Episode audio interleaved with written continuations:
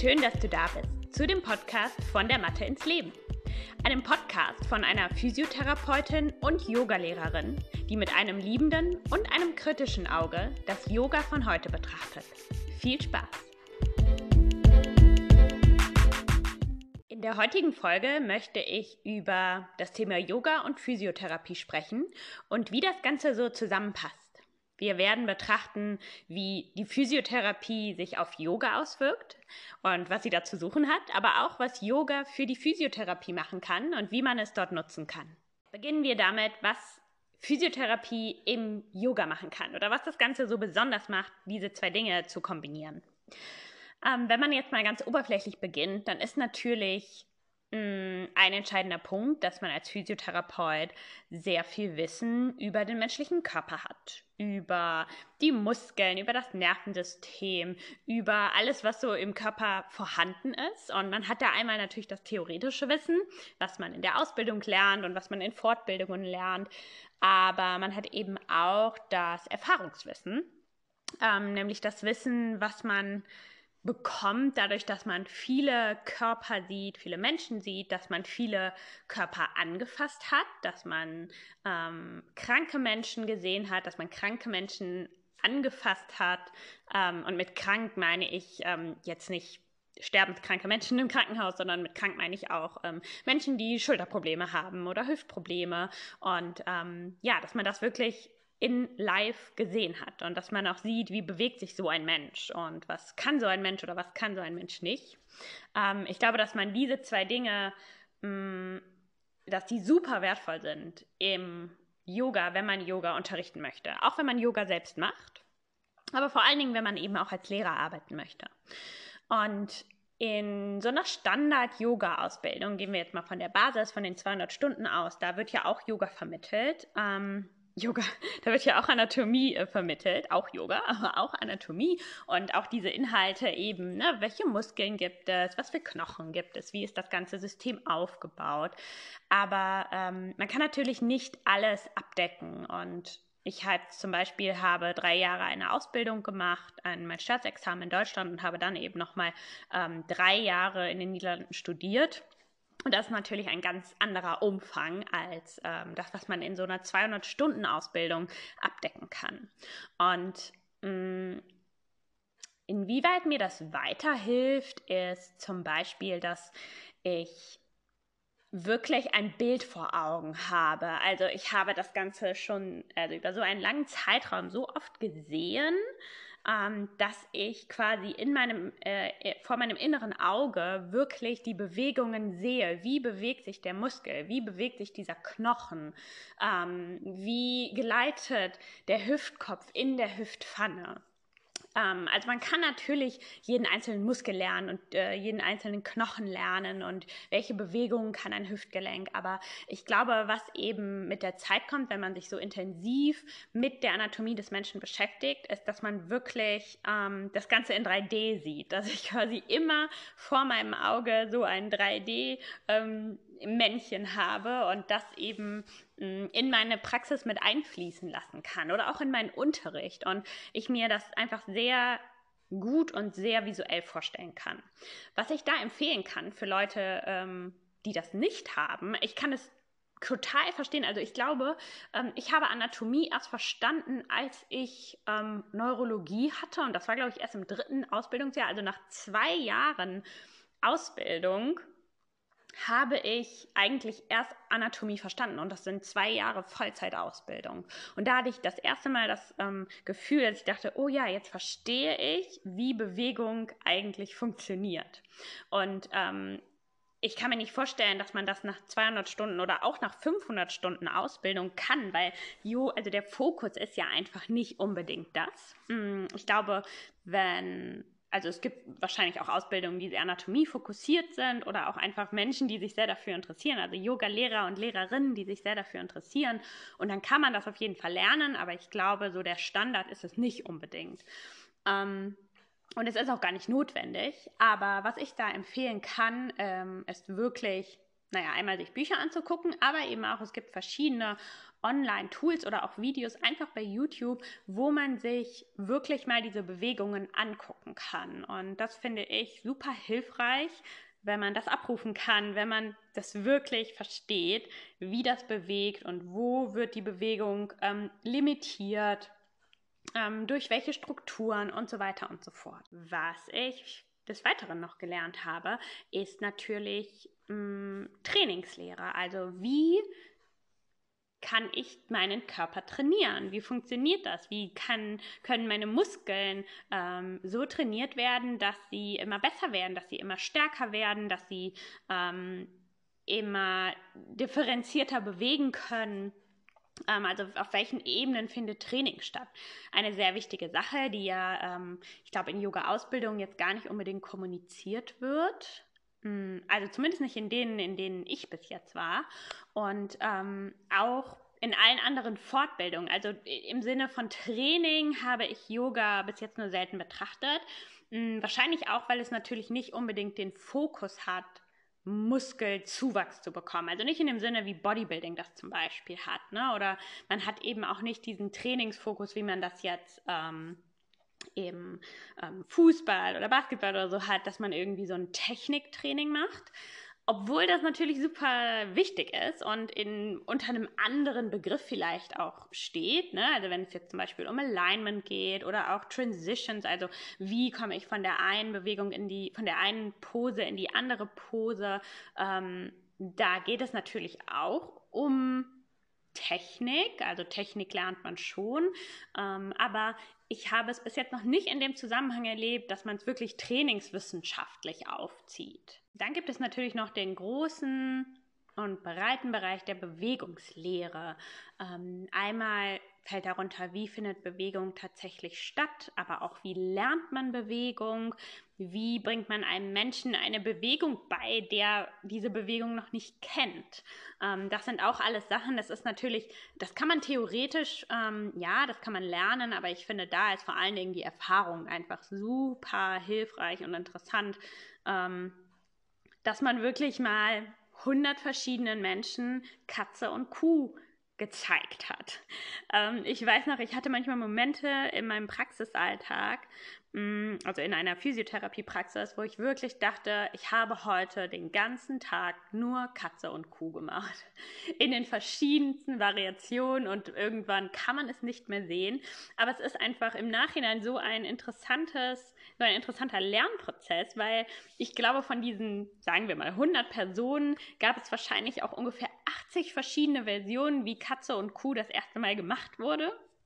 Ähm, es kommen natürlich auch immer wieder die gleichen Sachen vor, die gleichen Fehler in Anführungszeichen, aber eben auch die, ähm, ja, immer wieder sieht man was Neues, wo man sich denkt, wow, also so äh, habe ich das noch nie gesehen oder wie kann man jetzt das dadurch verstehen? Und dann passt man natürlich bei jedem Mal wieder mh, mm, die Wortwahl an. Man versucht es anders zu erklären, man versucht es anders zu begleiten mit seinen Händen.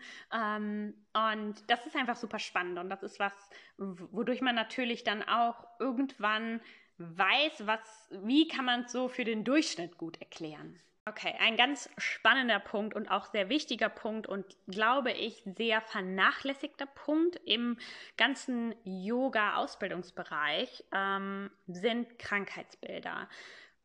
Verschiedene Krankheiten und was die mit einem Körper machen und wie man das Yoga einmal dafür nutzen kann, aber auch eben, wie man das Yoga anpassen muss. Das ähm, bedeutet jetzt nicht, dass äh, ich finde, dass das irgendwie gemacht werden muss in den Ausbildungen. Ich glaube, das ist einfach auch wieder, es sprengt einfach völlig den Rahmen.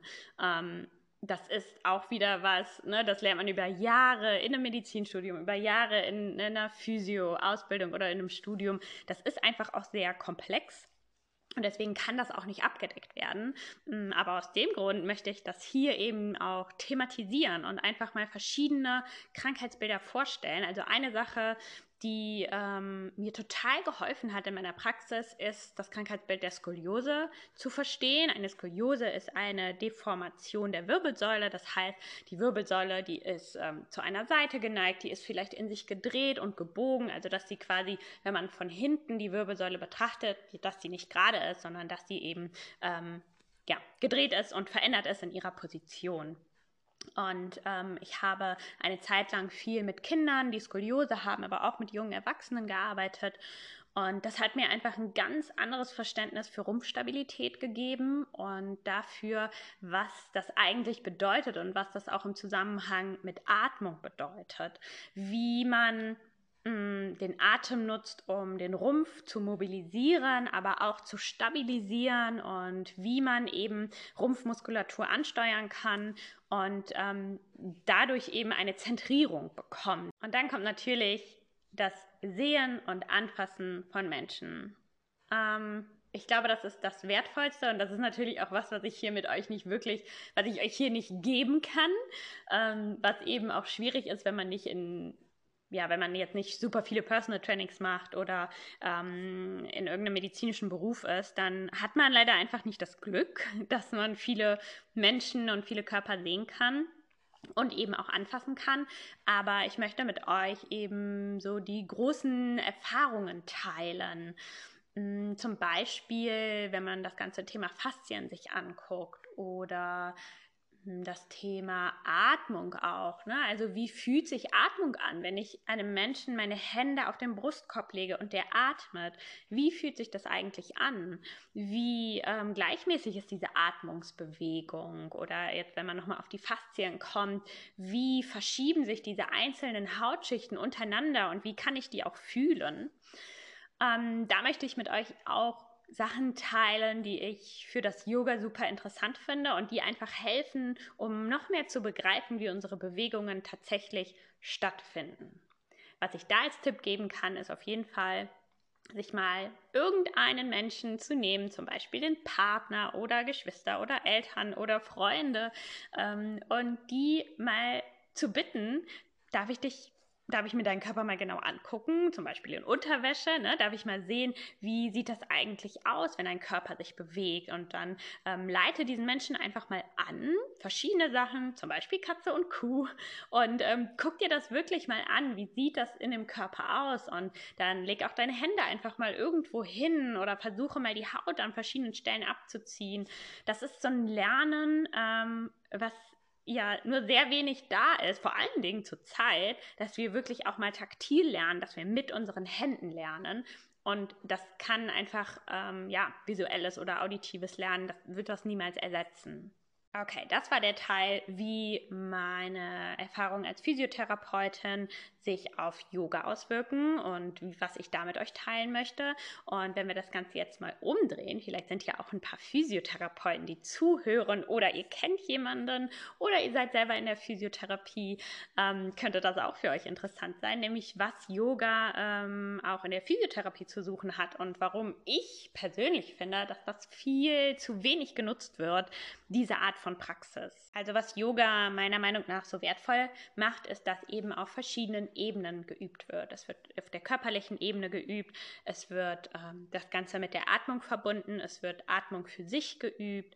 Ähm, wir üben mit unseren Gedanken, mit unserem Geist klarzukommen. Es wird auf einer energetischen Ebene geübt und das alles verbunden also es kann eigentlich nur in diesem Verband wirklich was verändert werden in einem Körper, weil Energien, die fließen immer oder die fließen halt auch nicht. Und mh, mm, es gibt auch in der Physiotherapie gewisse Techniken, die man benutzt, wenn jemand zum Beispiel ein Trauma hatte, einen Unfall und ähm, das staut sich einfach an. Ich hatte zum Beispiel mal einen Patienten, der ist ähm, in einen Straßenkampf gekommen, er war da gar nicht dran beteiligt und ist dann mit seinem Kopf auf den Bordsteinkante geknallt.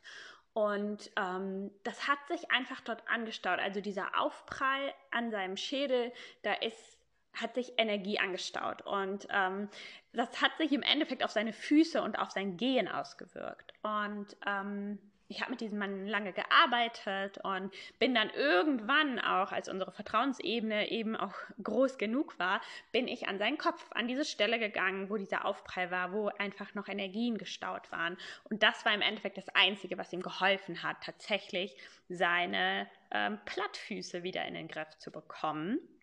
Glaube, allein über diesen Fall könnte ich hier zwei Stunden reden, wie da die Zusammenhänge sind. Aber ähm, ne, da, also da finde ich, da merkt man einfach, dass man kann nicht nur auf der körperlichen Ebene arbeiten. Das ist einfach nicht möglich.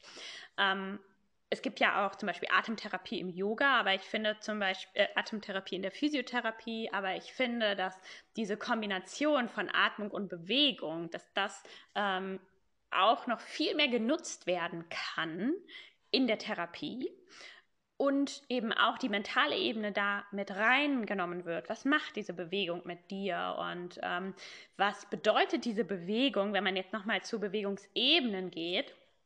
Ne, also das zum Beispiel nach vorne gehen, nach vorne gucken, nach vorne ausrichten, das steht für die Zukunft. Nach hinten gehen oder sich nach hinten neigen, das steht so ein bisschen mehr für die Vergangenheit. Unsere Hände stehen für die Gegenwart. Also ähm, solche Sachen, die man einfach ähm, auf einer anderen Ebene nochmal mit in Bewegung einbeziehen kann, finde ich, sollte auch mehr in der Therapie genutzt werden. Das ist natürlich auch immer so ein bisschen schwierig, weil ähm, man möchte ja auch nach Leitfaden arbeiten oder man arbeitet ja auch nach Leitfaden in der Physiotherapie und es gibt natürlich zu ganz vielen Sachen einfach keine wissenschaftlichen Studien, vor allen Dingen im Yoga. Ähm, da gibt es leider, also es gibt einige Studien, aber die sind weit davon entfernt, wirklich detailliert zu sein und ähm, also das sind dann so Studien wie hilft Yoga bei unterem Rückenschmerz Hilft es besser als nichts zu machen? Ja. Hilft es besser als funktionales Training? Hm, weiß ich nicht. Also das sind also sehr, sehr oberflächliche Sachen. Ähm, und deswegen ähm, werden solche Sachen natürlich nicht in Leitfäden aufgenommen und deswegen wird sowas nicht gemacht. Aber ich glaube, dass wenn man jetzt hier Physiotherapeut ist ähm, und sich einfach so ein bisschen von dem Wissen mitnimmt, dass man das an der einen oder anderen Stelle ähm, anwenden kann. Okay, jetzt habe ich aber genug gequatscht, auch wenn ich immer weiter reden könnte. Ähm, das war so eine kurze Vorstellung davon, warum diese zwei Themen einfach wirklich gut zusammenpassen und warum man so viele verschiedene interessante Themen auch einfach hat, worüber man sprechen kann. Und ich freue mich, wenn du wieder in der nächsten Folge dabei bist und wünsche dir noch einen wunderschönen Tag. Tschüss!